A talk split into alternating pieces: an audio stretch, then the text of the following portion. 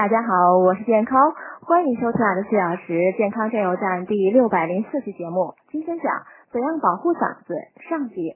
一，有些人呢动不动就清嗓子，时间长了会让声音呢更沙哑。经常清嗓子的人最好检查一下有没有咽炎、胃食管反流和鼻窦炎等。第二，每天呢让嗓子打几个盹儿，也就是休息几次，特别是长时间用嗓子的时候。第三，月经期间呢不要长时间讲话。更具声嘶力竭的喊叫、暂停演唱。第四，导致嗓子干哑的罪魁祸首呢，很有可能是咽喉炎。不少咽喉炎患者呢，经常都会干咳，嗓子咳嗽过度呢，就容易让人发不出声来。不少咽喉炎患者不以为然，觉得这样的病呢，慢慢就会好了，不是什么大病。久而久之呢，等到喉咙疼的不行，嗓子发不出声来的时候呢，就后悔莫及了。因此，咽喉炎拖不得，应及时治疗。